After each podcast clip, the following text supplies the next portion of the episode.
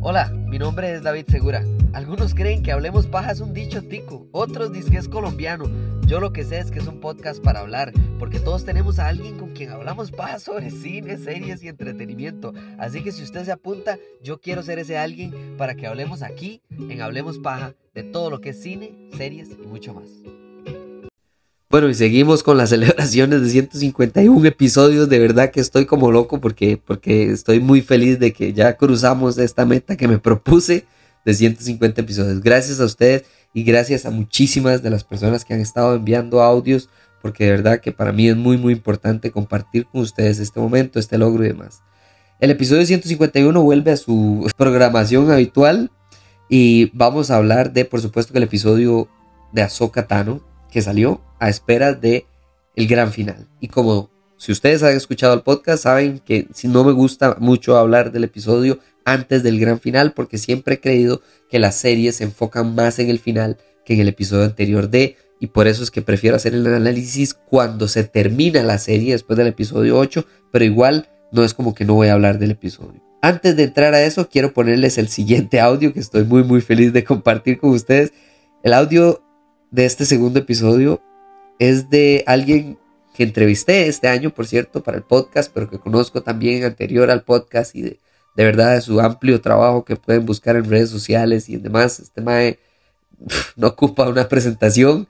Diego Vargas se llama, él es eh, mago, él se dedica a la magia, es un mago sin fronteras, es alguien que va a donde ni siquiera debería de ir. De verdad que si se meten a las redes sociales de él van a ver que él no solo hace magia por hacer magia, él hace magia por hacer a personas sonreír en momentos difíciles, hacer a personas sonreír en momentos increíbles como no de bodas. Eh, ha ido a Ucrania, ha ido a África, a diferentes lugares. En serio, este mago no para de ir a todo lado a hacer felices a las personas con magia.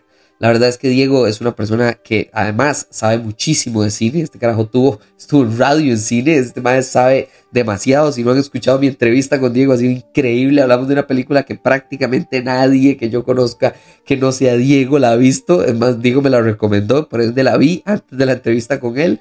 Y de verdad es un peliculón. Entonces, gracias Diego por su audio. Gracias por recomendar el podcast, por participar del podcast. De verdad que es una persona que le agradezco muchísimo, que siempre está nada más al alcance de un mensaje. Es una persona muy, muy, muy amable y de verdad que anotadísima a cualquier, a cualquier persona que, que ocupa de, de un mago.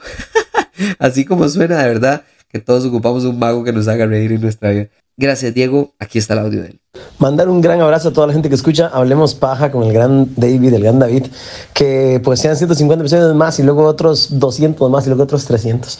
Que sigamos hablando paja, que tanto le hace falta a, la humanidad, creo, 100%. Eh, gracias por estos, todos estos episodios y pues que sigan siendo muchísimos más. Un abrazo aquí de Diego Vargas.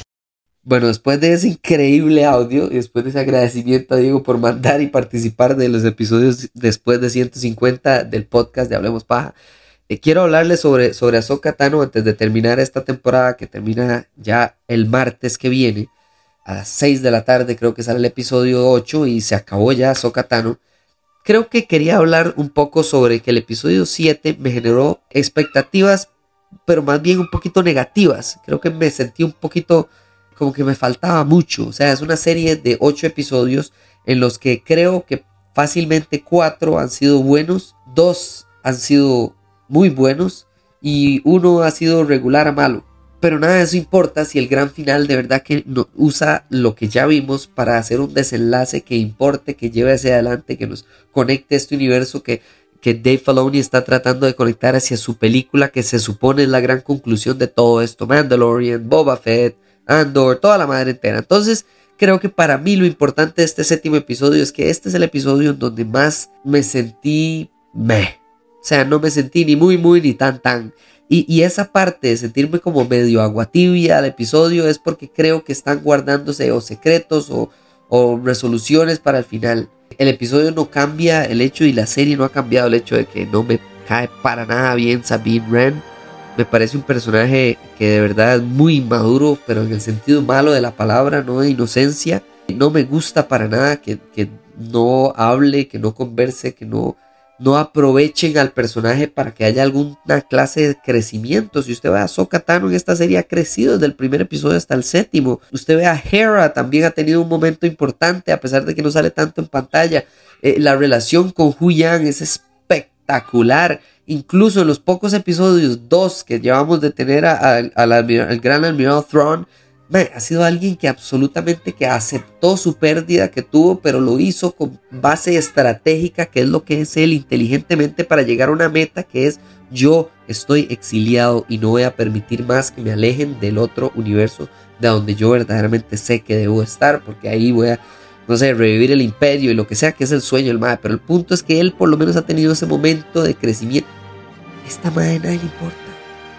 Y de verdad que introducir, por ejemplo, a alguien increíble como lo es Ezra, me gustó muchísimo, pero Sabine le quita a este personaje. Mientras que cuando usted ve a, a, Hattie, por ejemplo, que es la, aprendiz de, de Balin, eh, usted ve a alguien increíble que, no necesariamente está en el lado oscuro, pero no tampoco quiere que Ahsoka Tano la tiente hacia el lado de la, de, la luz. Y entonces como, eh, eh, por lo menos me gusta este lado. Y ni hablar de Balon Scroll. O sea, Balon Scroll para mí ha sido el, el sol naciente de esta serie. Para mí él se ha robado el show absoluta y totalmente. Si no es por Thrawn y Ahsoka, este más sería el protagonista. Esta serie es otro nivel, me encanta. Cuando habla, cuando no habla, cuando pelea, cuando no está peleando, cuando está dándole un consejo a su aprendiz. este man no falla. De verdad que me tiene demasiado, pero demasiado feliz este séptimo episodio para Balan's Call. Ojalá tenga un gran desenlace pero si no lo tuviera, aún así el personaje me parece exquisito. Entonces, lo que quiero recomendarles es que hagan las mías para el episodio de este próximo martes que termina Ahsoka Vayan con expectativas bajas. Piensen que no les ha gustado esta serie, si les ha gustado. Y si no les ha gustado, qué dicha, ojalá los sorprenda y nos sorprenda a todos para, para, que de verdad cierre con un gran estruendo de felicidad esta serie que no me ha parecido para nada mala. Fácilmente la pongo por encima de la temporada 3 y la temporada 2 de Mandalorian, la pongo por encima de Boba Fett, la pongo por encima de Obi-Wan. O sea, de verdad que esta serie está muy completa en muchas maneras, especialmente en construcción de nuevo universo. Eso me encanta. Una serie que tanto depende de series anteriores como son Clone Wars y Rebels. El hecho de que la usen más bien en lugar de estar dándole y dándole vuelta a la misma vara de las series que venimos. No, es lo que está enfocado Dave Filoni es para dónde vamos. ¿Para dónde vamos? A otro universo. Vamos con las ballenas estas a explorar otro universo. Vamos con el general Thrawn a conocer nuevas amenazas Vamos con Hugh Yang a, conocer la importancia de la fuerza, especialmente para la inútil de Sabine Wren. O sea, de verdad que me ha gustado muchísimo lo bueno que nos ha dado esta serie, al punto que opaca muchísimo, muchísimo lo que no me ha gustado. Mientras que las otras series, por ejemplo Obi-Wan, a pesar de que tiene extraordinarios momentos que me encantaron de la serie, no opacan lo suficiente lo que no me gustó. Esa es la diferencia entre esta serie y las demás, y por eso la tengo en este momento en un punto tan relativamente alto sin el gran final. Si el gran final es malo, se va a caer por un guindo como un piano. Y si no, si más bien es extraordinariamente bueno, creo que entonces se cumplen las expectativas de tantas personas como yo que sabemos que Dave Filoni es un extraordinario estudiante de Star Wars, un fanático que logró meterse donde nadie esperó jamás estar, que es haciendo y creciendo el mundo de Star Wars. Muchísimas, pero muchísimas gracias por escuchar este episodio. Muchísimas gracias de nuevo a Diego por el audio de los 150 episodios, en este caso 151. Les agradezco a todos por estar escuchando eh, Hablemos Paja, por ayudarme a llegar hasta aquí. De verdad que se los estoy diciendo, es muy importante para mí el hecho de que ustedes me hayan dado la oportunidad de alcanzar 150 episodios, de alcanzar, de alcanzar los seguidores que tengo en redes sociales, de alcanzar las reproducciones que tengo eh, en Spotify, en Apple Podcast, en todas las demás plataformas.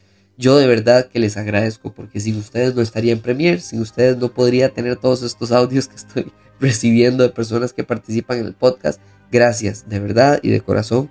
Gracias a ustedes y nos hablamos en la próxima. Chao.